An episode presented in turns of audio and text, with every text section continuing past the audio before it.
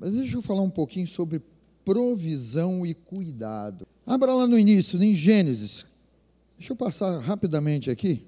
Como é que você pensa, né, quando a gente fala de provisão e cuidado? Como é que você pensa que era lá no jardim do Éden, quando Deus ele cria todas as coisas, ele cria tudo e coloca o homem no jardim do Éden? Sabe? Você tem como título ali a, a, o propósito da prosperidade do reino. Muitas vezes nós temos que voltar lá atrás e compreendermos o início e olharmos para o final, o final em Cristo Jesus, e vermos como Deus ele pensa, porque o que ele pensava lá atrás não mudou nos dias de hoje, ele aprimorou. Fala comigo, aprimorou. Então, lá no Éden, né, eu pedi para você abrir, eu mesmo não abri. Lá no Éden, o Éden era um lugar da provisão de Deus. Diga comigo, Éden, lugar da provisão, lugar da provisão de Deus. O Éden, ele não era o lugar da escassez, da falta, da preocupação, da ansiedade. O Éden não era lugar de enfermidades, de dores. Porque Deus ele criou o melhor e colocou, criou esse jardim, colocou o homem ali dentro e falou assim: ó, é aqui que você vai ser cuidado. É aqui que eu pessoalmente vou cuidar de você. Quando eu digo para você assim, é aqui pessoalmente que eu vou cuidar de você, será que o Espírito Santo já fez pipocar aí dentro de você assim? eu sou cuidado em Jesus. Porque o Éden era um lugar externo. Mas você, o Espírito de Deus habita em você e Deus está aí dentro de você, cuidando pessoalmente de você. Então o Éden é, era o lugar onde o pai estava cuidando, trazendo a provisão, não havia preocupação. Fala para quem está ao teu lado, joga a preocupação fora aí. O teu sorriso foi de incredulidade, ou o teu sorriso. Porque certamente o Espírito Santo levantou, como se isso fosse possível. Alguém, sinceramente, alguém pensou nisso? Porque a provisão de Deus, o cuidado de Deus está nele, gente não está nas minhas mãos nem nas tuas mãos. Se o Éden era o lugar da provisão, fora do Éden, quando o homem foi colocado para fora do Éden, para o bem dele mesmo, né, para o nosso próprio bem, Adão e Eva foram colocados para fora do Éden. Porque no momento da desobediência, Satanás entrou aonde ele não poderia entrar.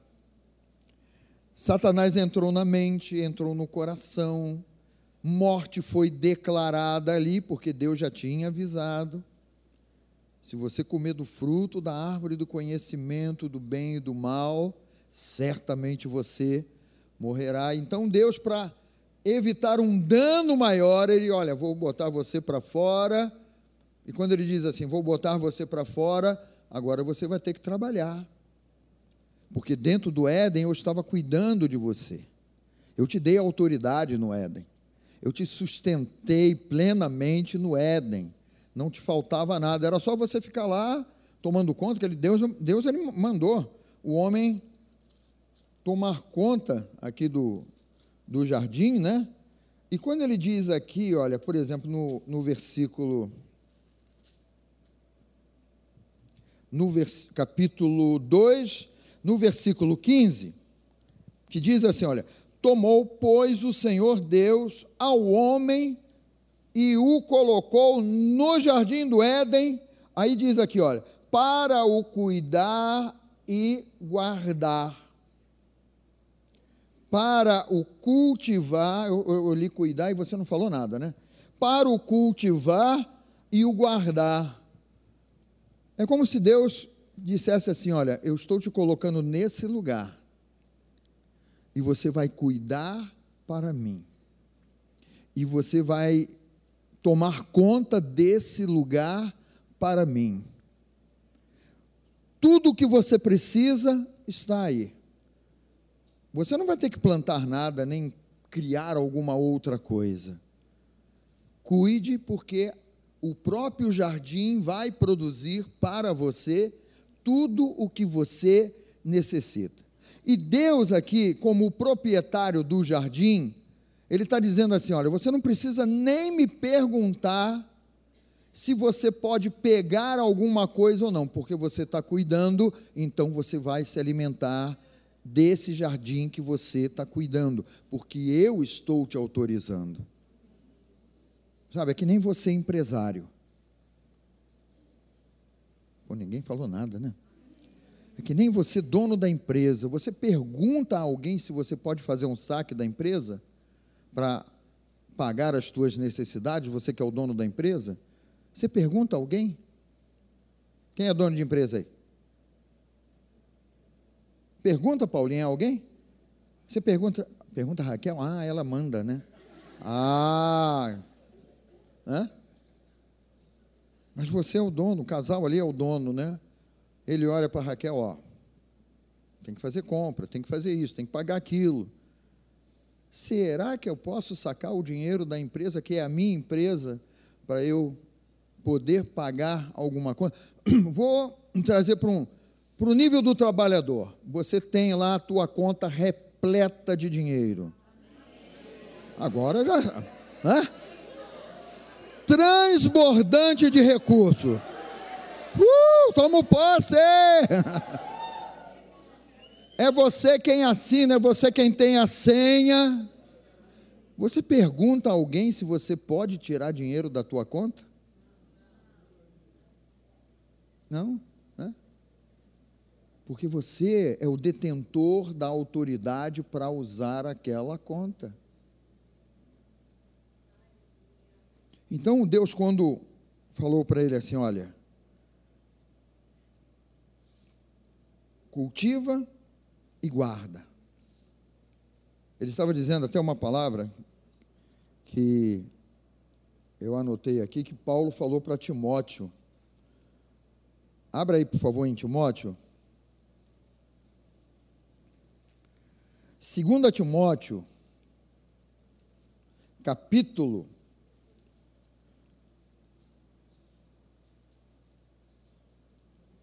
capítulo eu não anotei, mas é em 2 Timóteo.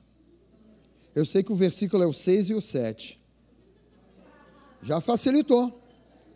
2 Timóteo, o versículo 6 é: O lavrador que trabalha. Onde achou? Pastor Gabriel afiado no jogo de espadas aqui, ó. Então, 2 Timóteo, capítulo 2, versículo 6. O lavrador que trabalha deve ser o primeiro a participar dos frutos. Versículo 7. Pondera o que acabo de dizer, porque o Senhor te dará compreensão em todas as coisas. Então Deus estava dizendo exatamente isso aqui que Paulo, pelo Espírito, falou para Timóteo. Olha, você está trabalhando, você está semeando, você está plantando você deve ser o primeiro a participar dos frutos dessa colheita. E era o princípio de Deus lá no Éden. Olha, Adão, você não precisa me perguntar. Olha aí, muito obrigado. Chegou uma água aqui, gaseificada. Obrigado, Saulo. Está gelada pra caramba.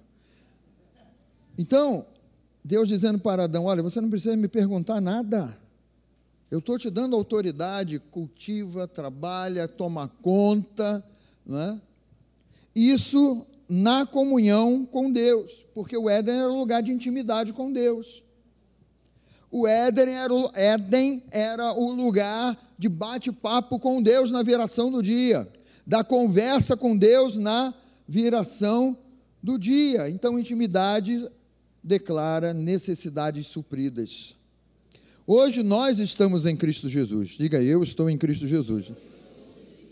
Você já leu que cada uma das nossas necessidades já estão supridas em Cristo Jesus? mediante essa intimidade, mediante essa ligação, mediante, sabe, essa adoração, como nós estávamos dando aqui no momento do louvor, essa mesma adoração você pode dar na sua casa. Você pode dar em qualquer lugar que você esteja essa mesma adoração, na sensibilidade do Espírito Santo que ministra, que fala ao teu coração, e daqui a pouco você se vê falando uma grandeza e dizendo: Obrigado, Senhor, eu, te, eu vou te adorar por, por todos os teus grandes feitos na minha vida, no meu viver. Senhor, eu vou te adorar porque Jesus, o Senhor enviou a Jesus e ele deu a vida por mim na cruz do Calvário, me tirando de toda a miséria, de toda a maldição. Gente, nós não estamos mais debaixo de maldição. Você quer ver uma coisa? Venha comigo aqui em Gálatas. E Gálatas faz essa declaração tremenda, esse ensinamento tremendo para nós que estamos em Cristo. Quem está, diga mais uma vez: glória. É, dá aquele peso, glória. Né? Gálatas, oh glória, olha aí. Gálatas capítulo 3, versículo 13. Cristo, meu Senhor e meu Salvador, nos resgatou. Pega essa palavrinha aí, resgatou, faça aí um, um círculo em volta dela, porque esse resgate aqui significa obra feita completamente, plenamente. Essa palavrinha resgate aí. Puxa uma setinha para um lado, então pega o teu, teu apontamento, o teu caderno aí, em Gálatas 3, 13. Cristo nos resgatou, aí fala, circula lá, resgatou, obra completa, obra feita, plena, não falta nada, não esqueceu nada, não deixou nada para trás. Cristo nos resgatou do que, igreja? Da maldição da lei, fazendo-se Ele próprio maldição em nosso lugar, porque está escrito: o que está escrito? Maldito todo aquele que for pendurado em madeiro, para que a bênção de Abraão chegasse aos gentios. Quem se enquadra aqui diz: ah, o povo brasileiro é o povo gentio. Nós não éramos, não nascemos em Israel, nós não fazemos parte do povo de Deus, então quem não era do povo de Deus era gentio. E aqui está dizendo, né? Para que a bênção de Abraão em ti serão benditos, benditas todas as famílias da alcançou a nós. Nós que nem conhecíamos, nem sabíamos de nada, mas a bênção de Abraão nos alcançou, chegasse aos gentios em Jesus Cristo, a fim de que recebêssemos pela fé o Espírito prometido. Você percebe que a promessa ela vem acompanhada de um espírito vivificador? Ela vem acompanhada de um espírito poderoso que faz com que essa promessa seja impactante e transformadora na vida daquele que crê, na vida daquele que espera no Senhor. Então não estamos mais debaixo de maldição. Declara isso mais uma vez. Não estou debaixo de maldição. Quando você lê as maldições lá em Deuteronômio 28, né? As maldições da lei, né? Ele começa com a bênção. Ele começa falando da bênção, né? Bendito você vai ser na cidade, no campo, no trabalho, na tua casa, no teu gado, na, na tua colheita. Ele vai falando que você é bendito em tudo. Inclusive, ele diz: Olha, você não vai ser cauda, você vai ser cabeça, você vai emprestar e não vai tomar emprestado. Deus vai declarando todas as bênçãos. Se ouvires a minha voz, atentamente ouvires a minha voz e guardares os meus mandamentos, olha, o mandamento maior, Jesus, ele já botou dentro do teu coração aí dentro do meu coração. Então hoje nós prestamos, né, entre aspas, aí, uma obediência, de uma vigilância na palavra e dizemos: Eu estou em Cristo. É por isso que nada pode faltar, porque Ele é o Deus da provisão. Então você não está mais debaixo de maldição de escassez, de miséria. Você compreende como é que Deus, pelo, pelo Espírito Santo, ele vai trocando, fala comigo, trocando ansiedade, preocupação, expectativa, espírito de medo, que abre-se uma brecha e o espírito de medo vem, olha, você vai quebrar, você vai falir, olha, você vai ser demitido, olha, a empresa vai quebrar. E aí a nossa mente vai ficando um cabeção desse tamanho. Faz aí um cabeção desse tamanho, de preocupações, de ansiedades. Aí por isso que muita gente diz, ah, minha cabeça está estourando. Calma, não vai estourar não. Porque Jesus está no controle. Porque você tem a palavra. Porque você já não é mais escravo de nada nem de ninguém. Os grilhões, né, as cadeias que nos prendiam, todas elas foram rompidas por Cristo Jesus lá na cruz do Calvário. Então diga: já não sou mais escravo. Diga assim: eu saí da condição de escravo e, foi, e fui posto na condição de filho.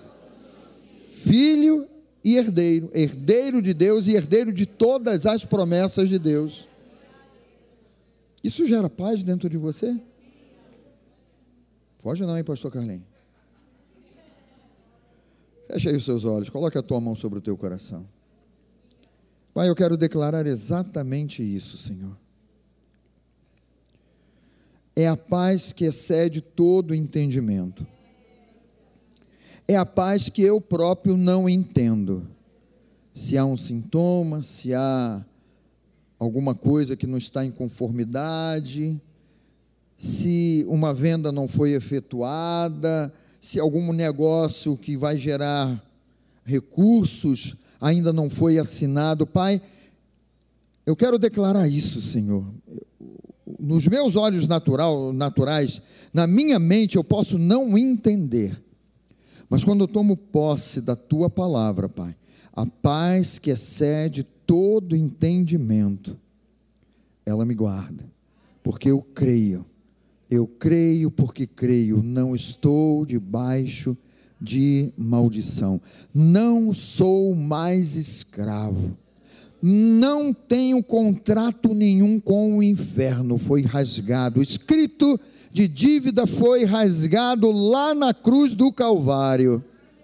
Eu fui posto em liberdade. Se você quiser ir repetindo tudo isso, vá repetindo para você mesmo. Eu fui posto em liberdade. Não vou me colocar de novo debaixo de julgo de escravidão. Hoje eu sou filho.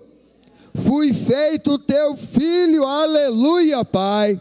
E por isso, meu Deus, eu entro no teu descanso, no teu conforto. Eu posso descansar a tua sombra, porque tu és grande, tu és maior, ó Pai, e a tua sombra me envolve. E sombra, meu Pai, me coloca nesse lugar de descanso. Declare assim: Eu sou como árvore. Eu sou como árvore. Declara: Eu sou como árvore plantada junto à corrente das águas, que no devido tempo dá o seu fruto, cuja folhagem não murcha. E o melhor vem agora: e tudo quanto eu fizer, serei bem sucedido. Porque eu estou contigo, Senhor, não abro mão. Vou contigo até o final, aleluia! Não abro mão de ti, Jesus. Tu és a minha paz, tu és o príncipe da paz no meu coração, na minha mente, Pai. Quero declarar, ó Deus, incêndios apagados aqui no coração, na mente, agitação, Pai.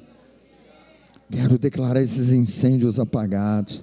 Quero declarar descanso, o poder da tua palavra, a tua palavra, a tua promessa ela vem com o espírito da promessa, meu Pai. Santo Espírito, aviva, impacta agora. Santo Espírito, aquele que está em casa, aquele que está aqui, com essa paz, com esse favor. É um favor imerecido, mas é o teu favor. Nós cremos e descansamos em Ti, Pai.